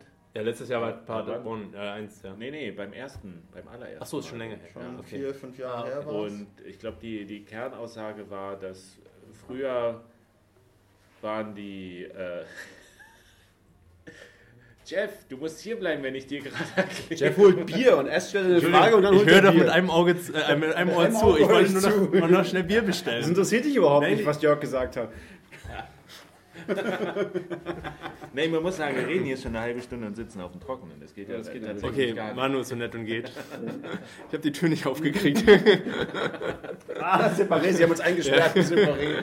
Also die Quintaussage war, äh, vor ein paar Jahren waren die, Kla- die, die Grenzen auch klarer definiert. Man wusste, wer, wer, Us and them. wer wir, die, äh, die Bitcoiner sind und wer die irgendwie das Establishment, die Banken sind. Und mittlerweile sind diese Grenzen aber äh, blurry geworden, also, also verschwommen. Ähm, einfach weil, weil die Banker mittlerweile wissen, was Bitcoin ist und wie es funktioniert. Und, und äh, das, er erwartet, glaube ich, einen größeren Kampf jetzt oder einen größeren Konflikt. Das waren die schlechten Nachrichten. Aber das Gute ist eben, dass die Leute, die einzelnen Individuen, die in den Institutionen sitzen, durchaus von der Idee auch angefixt sind und in ihrem Beruf teilweise äh, Bitcoin bekämpfen müssen, aber im Privaten das unterstützen. Also sie haben halt selbst Bitcoins. Das hat er halt Ja. gesagt. So, er kennt Leute in der Regierung oder irgendwie so, die halt irgendwie äh, beruflich halt irgendwie dagegen sind. Aber mit denen er dann geredet hat und die gesagt haben, ich bin ja nicht doof, ich habe auch Bitcoins. so. Das, das, war, das wird ja immer wieder angebracht. Ähm, Das soll wohl auch gerade in den USA die ein, zwei Ethereum-Befürworter gemacht haben. Die haben ganz gezielt ähm, Bitcoin an bestimmte Leute, äh, nicht Bitcoin, Ethereum an bestimmte Leute abgegeben, damit die quasi ein Stake haben, die dann aber auch teilweise an den, an den Entscheidungspositionen sitzen, um, um das sozusagen politisch so aufzustellen, dass es äh, Deren ähm, dass quasi der Neutralität sozusagen vor, voreingenommen wird, ja, weil, weil sie ein eigenes Interesse da haben, dass, ähm, dass das erfolgreich wird. Und, und das ist ja natürlich auch. Tricky. ja, bei Ethereum ging es wahrscheinlich leichter, das einfach direkt zu verschenken. ähm, aber Bitcoin ist halt einfach verbreiteter und es wird wahrscheinlich auch so passieren, weil, weil das sind ja auch und das ist wahrscheinlich auch einer der Punkte, der so vielen Leuten Hoffnung macht, dass, dass diese Ambivalenz irgendwie immer stärker rausgestellt wird und ähm, Leute nicht wirklich das bekämpfen wollen, wovon sie eigentlich profitieren. Nämlich in dem Fall Bitcoin, weil sie selber ein Interesse daran haben, dass es. Ja, er hat, er hat ja auch das Beispiel, dass, dass in diesen, was bei der Steuerbehörde oder beim Finanzamt, dass da tatsächlich die, in den USA, dass da tatsächlich die Rechenleistung irgendein Mitarbeiter hat mit deren Rechnern irgendwie Bitcoin oder. Bei der FED, glaube ich sogar. Bei der FED hat mit deren Rechenleistung Mining betrieben. Was hat er gemeint? Ja, vielleicht Monero oder so, ich weiß nicht. Aber naja. Das ist, das ist Troll, Trollen vom Feinsten. Aber apropos, das ist nur ein kleiner Seitenausflug, aber ich hatte jetzt ähm, gesehen, was Monero angeht, das wird ja browserseitig häufig auch gemeint. Ja, ja, ne? genau. Weil ich ähm, auf, auf einer bestimmten Torrent-Seite wird es jetzt angezeigt, dass man mit Benutzung der Seite Stimmt man zu? zustimmt, dass man browserseitig Monero meint. Das fand ich ganz interessant als ähm, quasi Finanzierungsmodell für Webseiten. Na, besser als Werbung. Auf jeden Fall, ja. Ja, das ist ja eine sehr alte Idee. Also es gab ja auch mit Bitcoin-Mining am Anfang, als es noch CPU-Mining noch irgendwie Sinn gemacht hat, gab es ja auch schon so JavaScript-Miner und die war die Idee so, wir könnten vielleicht äh, Werbung durch, durch Mining ersetzen. So. Weiß nicht, ob die Ökonomie da wirklich hinhaut und ob das für die. Aber, aber Ja, es ist jetzt auch nichts Neues, ist mir nur gerade eingefallen Ja, ja, bei genau, Monero und, ähm, und sozusagen. Aber es gibt es tatsächlich jetzt in the wild, also es benutzen Ja. tatsächlich Leute jetzt. Und, Das ist ein Experiment. Und bei Monero, da gab es ja auch diese, diese Diskussion um, um Android-Miner. Ne? Es gab diverse Apps, die im, heimlich im Hintergrund auf deinem Android-Telefon gemeint Gibt es das haben. wirklich tatsächlich? Ja? Bringt das was? Ich weiß nicht, aber ähm, Google, hat wohl einen ganzen, kostet. Google hat wohl einen ganzen Schwung dieser, dieser Monero-Miner-Apps rausgeworfen vor, einer, vor ein paar Wochen. Das, ich, das ist ja so am Rande vorbeigeflogen und das war jetzt total off-topic. Aber, Aber ja auf der anderen Seite wieder diesen, diesen äh, Werbebann aufgehoben. Was ja auch ganz interessant Achso, man kann jetzt wieder für Bitcoin werben oder Shitcoins, Ja, ICOs ICOs und dieser ist ganz strenger. Ich weiß nicht, ob für ICOs das gilt tatsächlich, aber Ich glaube nur Crypto, nicht ICOs. Ja, Wie machst du, wo siehst du denn da die Grenze? Ja. Schwierig. Ja, das ist Googles Ether ist dann also schon mal raus. Das ist ja ein ICO. Äh, einen anderen interessanten Punkt, den ich zweimal heute gehört habe, auch einmal bei Jörg, war ähm, der War on Cash könnte damit motiviert sein, dass man will alles Bargeld abschaffen, um eine starke negative Zinspolitik durchsetzen zu können. Das finde ich mal wirklich interessant. Also wer- negative Zinsen bis 5%, bis 5, 6%. Oder beliebig viel. Oder andersrum, wenn man mehr als 5% Negativzins hätte, dann würden die Leute wahrscheinlich große Mengen Bargeld, wenn es Bargeld noch gibt, von den Banken abheben und unter die Matratze stopfen. Das war so die Aussage. Ja, das ist eine, eine so eine typische Motivation. Also das ist jetzt auch nichts. Ja, ich meine, da gibt es die Nobelpreisträger, die Variante das propagieren. Das, das, das, also The War on Cash, das ist, ist glaube ich, ein Faktum. Also Ja. das Bargeld wird abgeschafft. Ja, das Und- denke ich auch. und Das, das ja weiß auch- ich nicht, ob das abgeschafft ist, kann man glaube ich nicht sagen. Es wird abgeschafft. Es gibt ja schon noch demokratische Prozesse in den meisten Ländern irgendwie, also wo man wo aber sagen auch- können, so, wir machen, nee, wollen wir nicht. Ja, aber es gibt ja auch Gründe dafür. Also in Schweden sagen die, äh, das ist super aufwendig, hier meinen kleinen Shop irgendwo. Ich habe hier eine Tankstelle für Boote, war in so einer Reportage und ich muss ewig weit fahren zu einer Bank, wo die die ganzen Münzen und Scheine loswerden kann und da enorm viel Geld Das hat doch viel bezahlen. Kosten, klar. Ja, also die Propaganda hat bei dir angeschlagen. Ja? Ich habe nur Ja, das Argument das hat- wieder, wiedergegeben. Ich besitze keine schwedische Tankstelle. Disclaimer. Jeder sollte eine schwedische Tankstelle besitzen. Nee, ich meine, wir können jetzt versuchen, diesen, den, den Zeitraum, bis das Bargeld abgeschafft wird, noch irgendwie so rauszuziehen. Aber das ist, Wir können alles Mögliche versuchen. Wir können auch versuchen, das zu verhindern. Also ja, aber meine, das ist, glaube ich, eine Sache, die, die, die werden wir erleben, dass es kein Bargeld mehr gibt. Also wir zu unseren Lebens, Lebzeiten. wer weiß. Äh, heißt das auch, dass es kein Bitcoin mehr gibt? Also Ich rede jetzt von, Du meinst von Baumwoll, physisches Bar- Geld, wahrscheinlich. haptisches Bargeld, das kann man den Leuten so wie wir es heute kennen. vielleicht irgendwie verkaufen, weil es ist natürlich auch ein Anachronismus irgendwo. Es ist auch irgendwie komisch, muss man auch sagen, dass man diese komischen bunten Scheine rumreicht. Also es ist ja irgendwie auch seltsam. Insofern kann man das schon... Aber noch praktischer als diese Hardware-Badges hier mit NFC, die nicht richtig funktionieren. Gib mir deine, Nee. äh, deine Praktischer ist das hier. Also ich muss sagen, das geht deutlich schneller, als damit zu bezahlen, damit zu bezahlen als mit, mit, mit, mit Bargeld, finde ich. Also das ist natürlich, diese Hardware, wie gesagt, die sind halt dumm. Also, also die sind halt sehr unsicher und sehr äh, schlecht für Privatsphäre und bla, aber könnte man auch richtig machen und richtige UX machen und dann, glaube ich, würde es schon schneller und effizienter und besser gehen als Bargeld.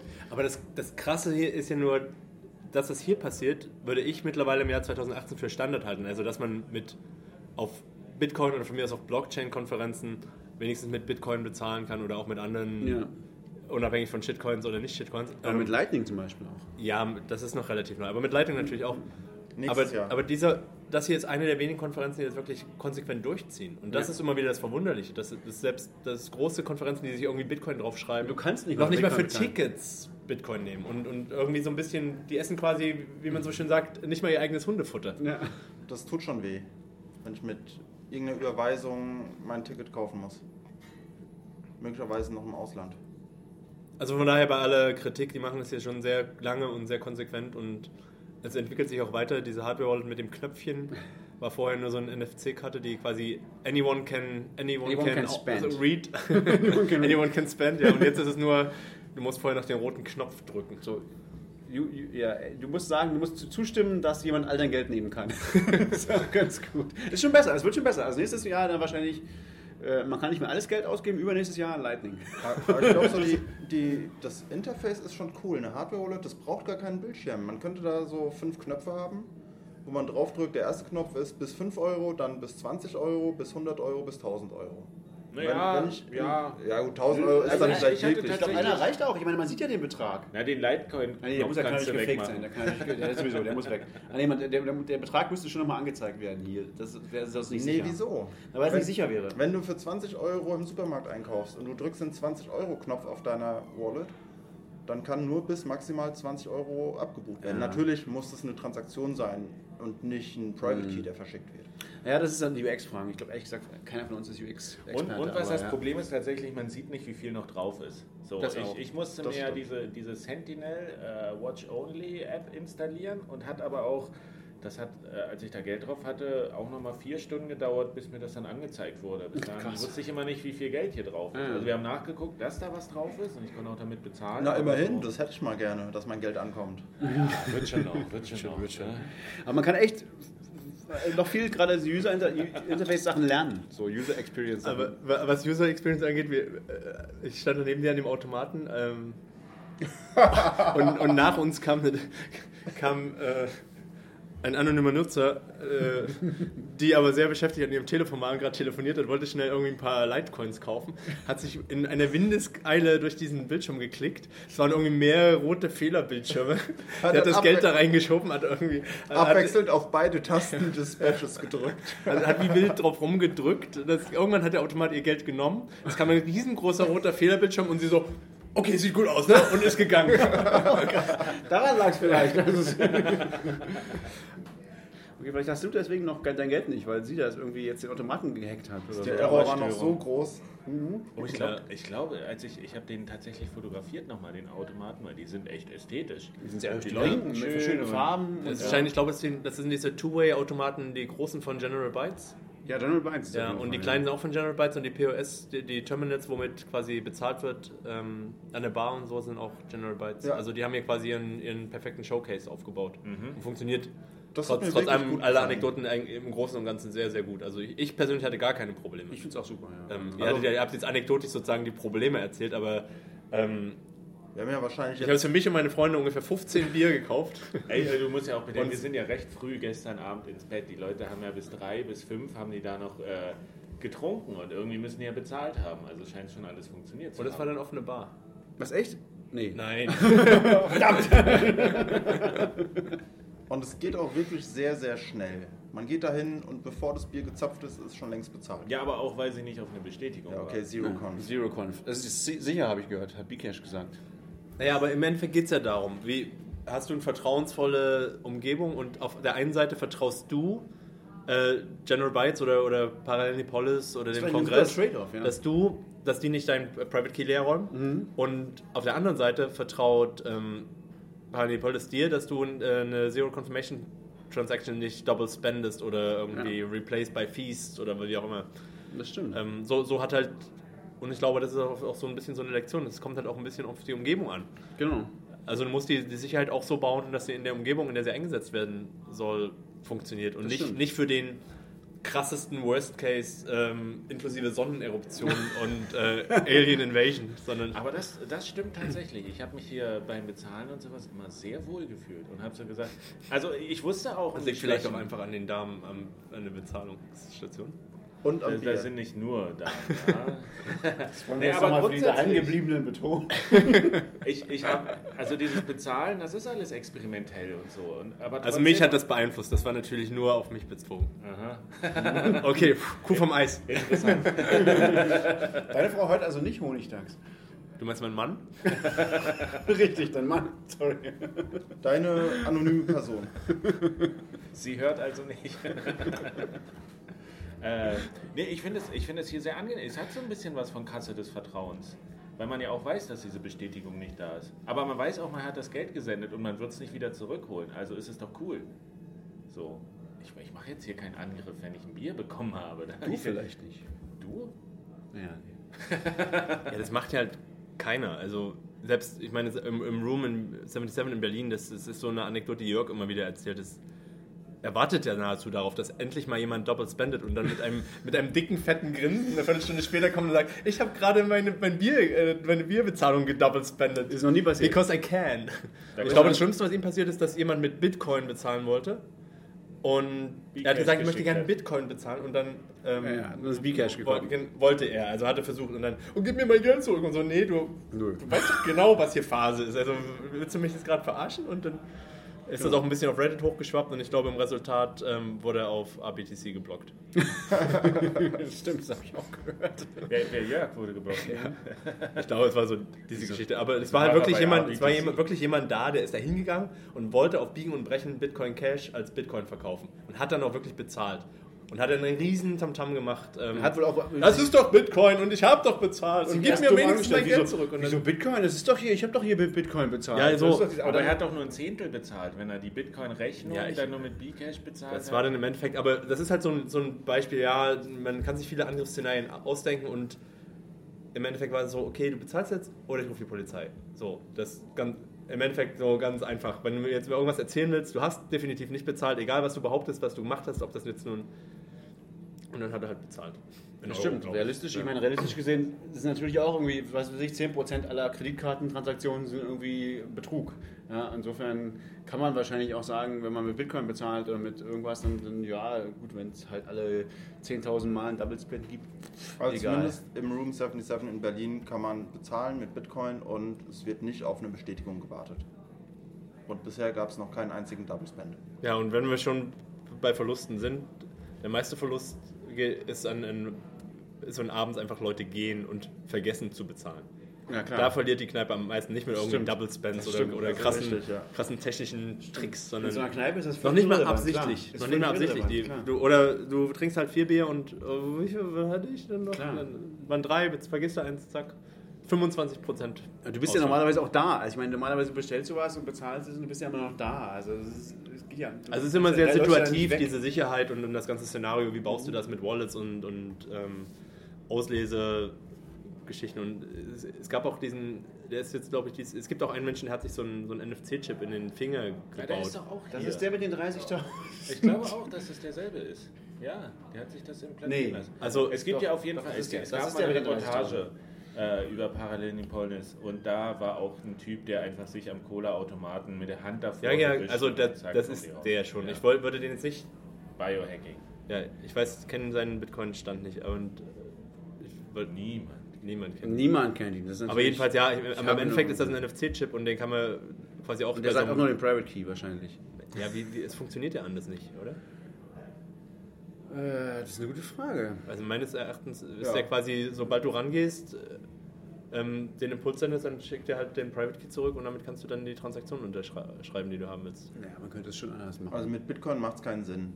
Dann, dann müsstest du halt irgendwas haben, was aktiv ist, was dann auch was senden kann. Aber du kannst ja das gleiche machen wie mit einem QR-Code. Also ein NFC-Tag könnte ja was empfangen, also könnte ja die, die Rechnung sozusagen kriegen und dann einfach bezahlen. Das kann, aber dann brauchst, brauchst du halt einen Computer in dir. Dann brauchst du halt nicht nur. Ja, theoretisch. Achso, ja, ich meinte Also, jetzt aber, wie es- wie es faktisch funktioniert. Ist ja Mhm. nur, dass du, du hast ja nur den Private Key und der Das wird ist dann natürlich abgerufen. furchtbar. Also, Und, und deswegen meinte ich, ich glaube auch, das funktioniert so auch mit diesen ähm, Hardware-Wallets, mit den Knöpfen, die, die ihr jetzt umhängen habt, dass du quasi nur den Private Key freigibst, der wird aber auf Seite des Terminals wird die Transaktion signiert und gebroadcastet. Ja, na klar. Genau. Ja, genau, okay. Dann hatte ich das nur vorhin falsch verstanden. Du kriegst nur, der Private Key wird ausgerufen. Ja. Ja, gut. Und genauso funktionieren ja auch die neumodischen Türöffner, wo du einen Transponder oder sowas dran hältst. Die haben auch nur einen String, den sie dann abchecken. Dafür könnte man eigentlich die Badges vielleicht auch noch benutzen. Dann muss man wenigstens auf einen Knopf drücken. Rehack. Wer braucht schon eine Bitcoin-Wallet? ich will einen Türöffner haben dafür. Aber es sind ganz coole Dinge, das muss man schon ehrlich sagen. So, wir, wir sind schon fortgeschritten in der Zeit. Wie viel Zeit haben wir schon? Schon wieder. Ähm, naja, kurz vor einer Stunde. Wollen wir noch über irgendwelche technischen äh, Wir müssen, Neuigkeiten wir müssen noch kurz über über den Hack. Bug reden. Der Bug. der, der Bug. der hier nicht mal Thema war irgendwie. Irgendwie nicht so richtig. Ich habe davon interessiert ja keinen. Man muss ja auch dazu sagen, dass parallel in Tokio die Scaling Bitcoin läuft. Da, wir haben verpasst, wir, haben, wir sind auf der falschen Scheißveranstaltung. Habt ihr mitgekriegt? Äh, Marc Friedenbach äh, hat das große neue Ding rausgehauen, Forward Blocks. Äh, Ich auf Scale Film hat er ja vorher angekündigt, quasi so äh, per Softwalk, Gigabyte Blocks, Scale, äh, Sharding, äh, Sidechains, äh, alles. Also alles. Du kannst jetzt alles per Softfork machen mit irgendwie, aber das ist so ein krasser, mieser Trick, glaube ich. Also ähm, das ist irgendwie so, das benutzt so einen Time Warp Angriff, also dass du die, die, die Timestamps, die in so, einer, in so einem Block sind, irgendwie so manipulierst, dass du dann schneller meinen kannst. Das ist ein bekannter Angriff, den gibt's irgendwie, hat auch noch niemand gemacht, aber ähm, könnte man machen, wenn man viel, viel Hashpower hätte. Ähm, und der hat dann irgendwie, ich habe das Paper noch nicht gelesen, ich habe auch den Vortrag nicht gehört, ich habe nur die Twitter-Reaktionen und, und Bitcoin-Talk-Reaktionen oder äh, Reddit-Reaktion gesehen. Es ist, also ist krasses, ich habe das Intro auch gelesen und es ist so, ja, man kann irgendwie alles, man kann Bitcoin komplett umgestalten, völlig neu machen, alles, was man will, kann man machen mit diesem Softfork. Ähm, und dann hat aber gleich darauf Greg Maxwell darauf geantwortet, ja, das ist ein bekannter Angriff und nur weil man es jetzt äh, in Marketing packt, ist es immer noch ein Angriff. und äh, er ist halt auch, Greg Maxwell ist einer der nettesten Menschen der Welt. Und einfach so, der, der kann einfach so Wertschätzung, der ist ein bisschen so ähnlich wie ich, der kann so Wertschätzung für so irgendwelche Vor Vorschläge gut ausdrücken. Ich, ich fand die Reaktion von Shinobi, CEO of, CEO of Bitcoin, sehr gut. Der hat, glaube ich, geschrieben, die Ähm, diese Konferenz gehört die Toilette runtergespült. Was? Ja, dann sind wir vielleicht doch auf der richtigen gelandet. Richtigen, Die im Übrigen nur drei Stunden von uns entfernt ist und nicht irgendwie äh, um den halben Globus. Verdammt. Ja, aber das ist, glaube ich, ein spannendes Paper. Ah, sorry.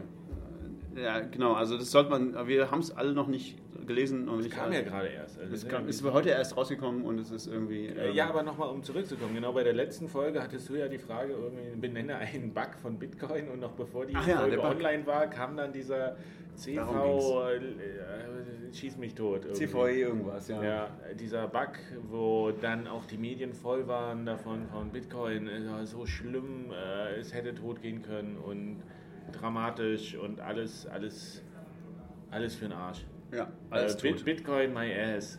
Become my ass. Aber gibt es dafür Punkte? Das war ja ein Bug in der Implementierung einer Software und nicht wirklich im Netzwerkprotokoll. Das stimmt. Das, vor allem kein, kein, kein Bug, der schon immer drin war in Bitcoin, der die Satoshi schon reingemacht hat, sondern er hat ja erst, wie heißt er, ähm, Matt Corral. Matt Corello reingebaut äh, und dann nochmal reingebaut. Äh, Aber ich dachte, John Newberry hat die Verantwortung dafür übernommen. John Newbery ist schuld, ja. Hat er, hat er gesagt, Als weil das irgendwie als, als Review. Nein, als John Review- Newbery hat einfach, äh, das, also das Statement war einfach, ich bin schuld, aber einfach in der Sache, so ich, ja, ich habe das auch gelesen, so wie 100 andere Leute auch so und ich, mir hätte es auch auffallen müssen. So, äh, mir hätte es auch auffallen müssen, ich habe es nicht gelesen, aber ich hätte es lesen können und sollen, wahrscheinlich so. Also das einfach, der Punkt ist einfach, Matt Corello hat auch dafür sich nie so richtig entschuldigt, was auch okay ist, weil der macht das umsonst und äh, warum, er hat auch keinen Anspruch, perfekt zu sein und niemand ist perfekt, das ist halt einfach ein Software-Bug, solche Dinge passieren halt. Und wir halten das alle irgendwie, aber jetzt ist die Frage, wie, was kann man machen, um das, äh, um solche Dinge in Zukunft irgendwie äh, sagen wir mal, unwahrscheinlicher zu machen. Also sollen wir vielleicht erstmal darüber reden, was das war? Ja, oder? na, na, vor allen Dingen, ich fand es so ein bisschen kritisch, dass in den Medien war so die Schlagzeile, für 80.000 Dollar hätte Bitcoin platt gemacht werden. Weißt du, wer das lanciert hat? Wer, wer, wer das den Medien so genau so präsentiert hat? Wieder mal der gute alte Professor, Assistant Professor, was auch immer, Emin Gunsyra, der alte Bitcoin-Feind. Den gibt es immer noch. Ja, den gibt es immer noch. Der ist immer noch jedes Mal, bei, jedes Mal dabei, irgendwelche FAT zu verbreiten und dann irgendwie sozusagen, aber hier mit meinem neuen geilen Shitcoin, den ich mir gerade aus dem Arsch gezogen habe, wäre das nicht passiert. Aber das Ding, das Ding ist eben, was mich so stört an dieser Aussage, ist, dass es, dass es so, so einseitig ist. Es stimmt einfach nicht. Na, aber abgesehen davon ist es ja so, du hast, selbst wenn du das machen könntest, du musst erstmal in der Lage sein, einen Block zu meinen. Das, das, das, das ist das, was 80.000 Dollar kostet. Nee, das ist ja auch so. was du verlieren würdest. Du Ja, würdest ja. einen Block Reward verlieren für diesen Block. Genau. Aber du hast ja erstmal megamäßig äh, Mining-Hardware, Investitionskosten, um überhaupt ein Miner zu sein. Um Das ist Block das zu Erste. machen. Und diese, dieses ganze Investment, wenn das nicht abgeschrieben ist und du da nicht noch ganz viel Geld mit verdienen wollen würdest, würdest du auch noch verlieren. Das ist das alle, genau. Also und du das hättest auch. Der, der Incentive, diesen Bug auszunutzen, der ja seit 2016 da ist auch, ist sehr viel, sehr viel geringer, weil es eben nicht nur 80.000 sind, sondern weil du potenziell das ganze Ding kaputt machst. Und weil es auch einfach nicht gelingen würde. Also der Punkt ist einfach, das, das, das macht keinen Sinn, ökonomisch gesehen. Aber natürlich kannst du sagen, ein, eine, Nation, eine Nation oder so, die, die, der, der Geld scheißegal ist und die gerne Bitcoin kaputt machen wollen, die können das natürlich machen, so. Aber es wäre halt nach es wäre halt sofort aufgefallen, wenn das passiert wäre. Also nochmal kurz zu sagen, was, was, was war der Bug? Der Bug war irgendwie, äh, man konnte äh, 2014 0 oder so, glaube ich, also 2016 oder so, wurde eingeführt, äh, wurde ein, ein, ein, ein Check weggenommen, der prüft, ob in einer Transaktion ein, ähm, ein, Aus, ein, ein Output mehrmals als Input benutzt wird. Also sozusagen das gleiche Geld mehrmals innerhalb von einer Transaktion ausgegeben werden. Also ich sage, ich, sage ich, ich möchte gerne meine 5 Euro ausgeben und nochmal meine 5 Euro und nochmal meine 5 Euro und nochmal meine 5 Euro und dann möchte ich damit 20 Euro bezahlen. So, das ist... Ähm, Der Check wurde rausgenommen, weil er an anderer Stelle nochmal identisch da war. Genau, weil er an anderer Stelle nochmal da war. Und dann später, viel, irgendwie äh, ein Jahr später oder so, wurde dieser andere Check halt dummerweise auch rausgenommen. Weil er ja doppelt ist. Weil er doppelt war. Und weil sich keiner daran erinnert hat, dass er schon mal rausgenommen wurde, sozusagen. Ähm, und das hat dann dazu geführt, also nachdem dieser erste Check rausgeführt, äh, rausgenommen war, hätte das hätte es dazu geführt, das war diese Denial of Service Ding, wenn du das probiert hättest, hätte der Not, der das gekriegt hätte, gesagt, oh, ich bin tot, ich stürze jetzt ab. So. Äh, Das wäre das wär die Denial of Service gewesen, aber, aber eigentlich nicht so schlimm. Das Schlimmere wäre gewesen, nachdem, nach dieser zweiten Aktion, wo das Ganze entfernt wurde, wäre einfach passiert, der Not, der das gekriegt hätte, hätte gesagt, okay, gib deine 20 Euro aus, obwohl du nur 5 hattest. Also das wär, da würde, hätte, wenn das jemand gemacht hätte in diesem Blog, wäre wirklich Inflation entstanden. Aber natürlich gab es noch alte Nodes und es gibt irgendwelche Block Explorer, es gibt alle mögliche Software, die das Ganze checkt. Und die hätten, es wäre natürlich aufgefallen, dass irgendwelche Sachen sich beschweren und sagen, Moment, zum Beispiel diese, diese, diese zwischen, diese 014 Nodes, die werden alle abgestürzt. Und alte, alte Nodes hätten gesagt so, nee, Moment, das ist aber nicht die richtige Blockchain, die schmeißt, das ist nicht korrekt. Ähm, also es, das Network hätte, hätte sich geforkt und es, es hätte, wäre jede Menge Scheiße passiert und die Leute hätten dann halt gesagt, oh, da ist ein Problem wir müssen das irgendwie fixen. Und dann hätten die Leute sich innerhalb von wenigen Stunden zusammengesetzt, hätten das alles gefixt und dann hätte die korrekte äh, Chain wieder übernommen. Aber weil, es hätte weil Bitcoin so schön zentralisiert ist und sich die Leute treffen können, um das zu fixen. Ja, irgendwie geht es ja doch. Ne? Also, aber man hätte aus 100 Bitcoin 200 machen können. Aber nur mal ganz kurz, wenn ganz man die ganz schnell verkauft hätte, vielleicht hätte man damit, also wer weiß. Ja, das wäre das einzig sinnvolle Szenario gewesen, um das auszunutzen. Mhm. Denn selbst als Angriff, naja gut, dann gibt es halt ein Rollback. Ja, also Rollback, ja genau. Da, da, wären sich alle relativ schnell einig gewesen. Oder es gäbe nicht mal ein Rollback, sondern nö, es, es gibt ein Rollback. Also es gibt auch nicht. Es gibt einen Fork und es gibt ja immer noch ein paar Clients, die sagen, nö, das akzeptiere ich nicht. Genau. Und die hätten auch weiter gemeint. Ja, aber könnte man da nicht schon jetzt auch sagen, dass der große Vorteil von Bitcoin ist, dass nicht alle updaten? das kann man sagen. Das ist das ist schon ein bisschen was dran, ja. Also die Frage ist, eine, eine der Fragen, die daraus jetzt entstanden ist, ist, wäre es gut, mehrere Implementierungen zu haben? Das ist ja so eine alte Frage auch so ein bisschen. Also, und, und, und äh, einige Leute, also Greg Maxwell, der, der böse Greg Maxwell wieder zum Beispiel, äh, hat ja auch argumentiert jetzt so danach, nee, das wäre eigentlich gar keine so besonders gute Idee. So. Äh, das ist ein sehr ungewöhnlicher Fork, äh, äh Fall jetzt, da, da, wo es Inflation gegeben hätte. In dem Fall wäre es, also ich meine, es gab ja faktisch mehrere Implementierungen, weil es einfach noch alte Clients gibt sozusagen. Und da hätte es auch geholfen, mehrere Clients zu haben, verschiedene. Da wäre, also was passiert wäre, wäre halt ein Fork. Das, also eine, gesplittete Chain. Was ganz schrecklich ist, aber dann merkt man, dass es ganz schrecklich ist und behebt es irgendwie. Ne? Aber das ist, eigentlich ist das ja der Worst Case. Das ist das, was man nicht will. Also was man natürlich noch weniger will, ist irgendwie unbemerkte Inflation, was ein Argument ist gegen Anonymität und solche Dinge vielleicht. Aber ähm, aber bei den aller, aller, allermeisten Bugs, die es in, in sowas geben kann, wie, äh, wie Bitcoin, ist es eigentlich scheißegal, der Bug. Also wenn jetzt irgendwie so, ja, dieser, dieser komische Public Key in diesem komischen Format, sollen wir den akzeptieren oder nicht? Eigentlich wäre besser nicht, aber wir machen es doch egal, was soll's. Solange sich alle einig sind, alles gut. Zero Conf. alles gut, aber solange sich halt, aber in dem Moment, wo halt mehrere Implementierungen verschiedene Meinungen haben dazu, gibt es halt einen Chain Split und das ist immer irgendwie katastrophal. Das ist immer ein Riesen-Event so. Und, und dann ist halt die Frage so, wie viele wirklich getrennte Implementierungen kannst du überhaupt haben? Also äh, macht das überhaupt sozusagen nach dem Pareto-Prinzip und so Sinn? Werden Leute wirklich irgendwie zehn verschiedene. Das wäre natürlich, wenn man sagt, du hast mal gesagt, wenn man zehn verschiedene Implementierungen hätte. Die alle ungefähr gleich viel Anteil haben und eine macht die Grätsche, naja gut, dann gibt es immer noch mit großem Abstand eine valide Chain. Genau, aber das ist wahrscheinlich in, in, in, der Wirklichkeit nicht so. Also es gibt ganz gute Argumente dagegen. Also es gibt Leute, die haben sich angeguckt, so ähm, Sicherheit, Software-Sicherheit durch, ähm, dadurch, dass man verschiedene Implementierungen von was hat.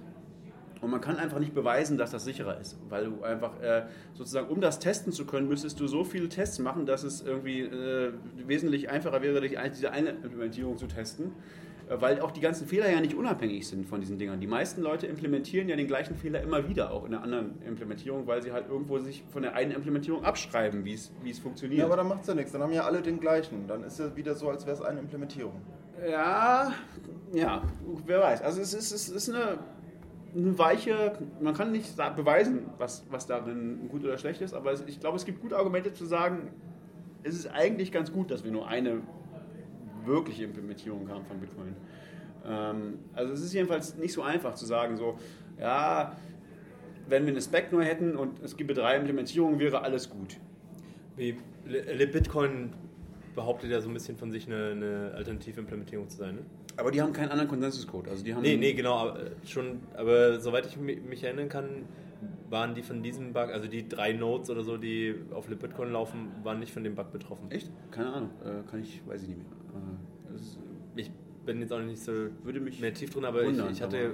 Ähm, also war auch wieder peripher mitbekommen. Also der Bitcoin hatte, hatte da irgendwie eine, äh, gerade an diesem Punkt eine, eine andere Regel und ähm, okay.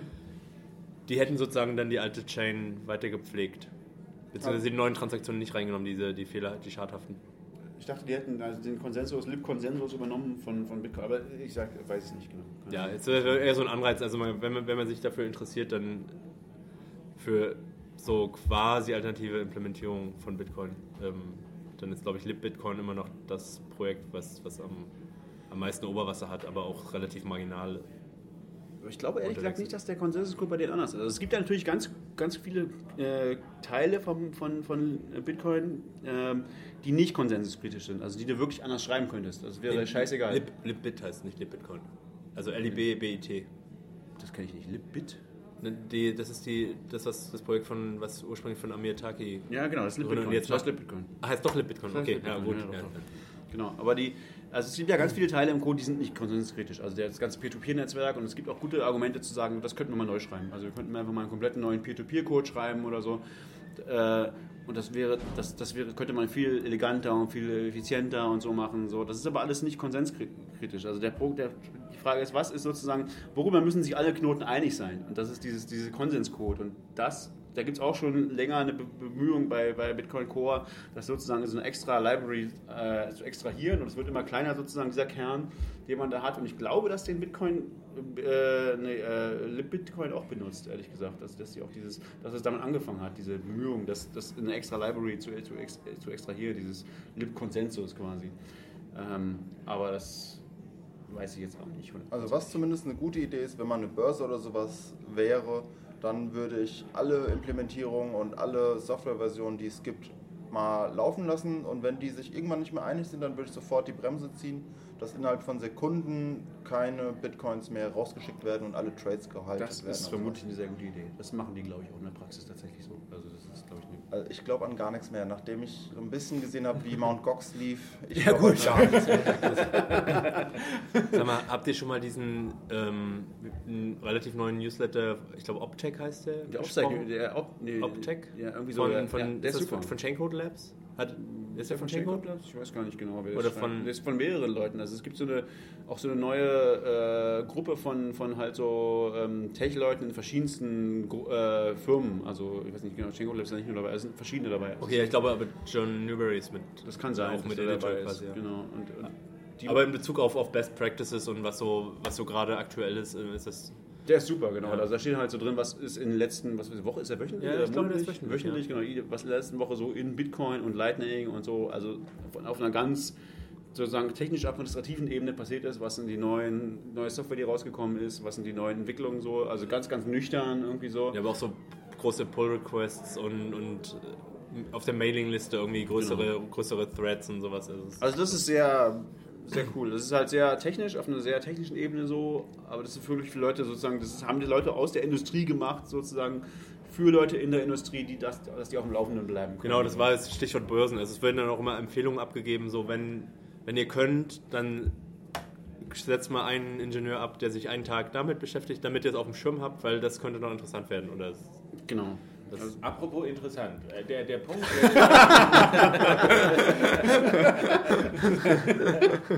ja, ich bin auch noch da. äh, der, der, der Punkt, weil wir sind schon wieder mit der Zeit schon weit über unsere Stunde hinaus. Aber äh, was ja auch interessant ist, ist, dass der Bug ja aus, äh, von jemandem aus dem äh, Bitcoin Cash Lager Oh, ja. gefunden wurde. Aha. Und das ja auch zu so einem kleinen, naja, ich, ich, kein Politikum, aber so, zu so einem Mini-Aufreger geführt hat, weil natürlich irgendwie das dann doch schon wieder politisch instrumentalisiert wurde.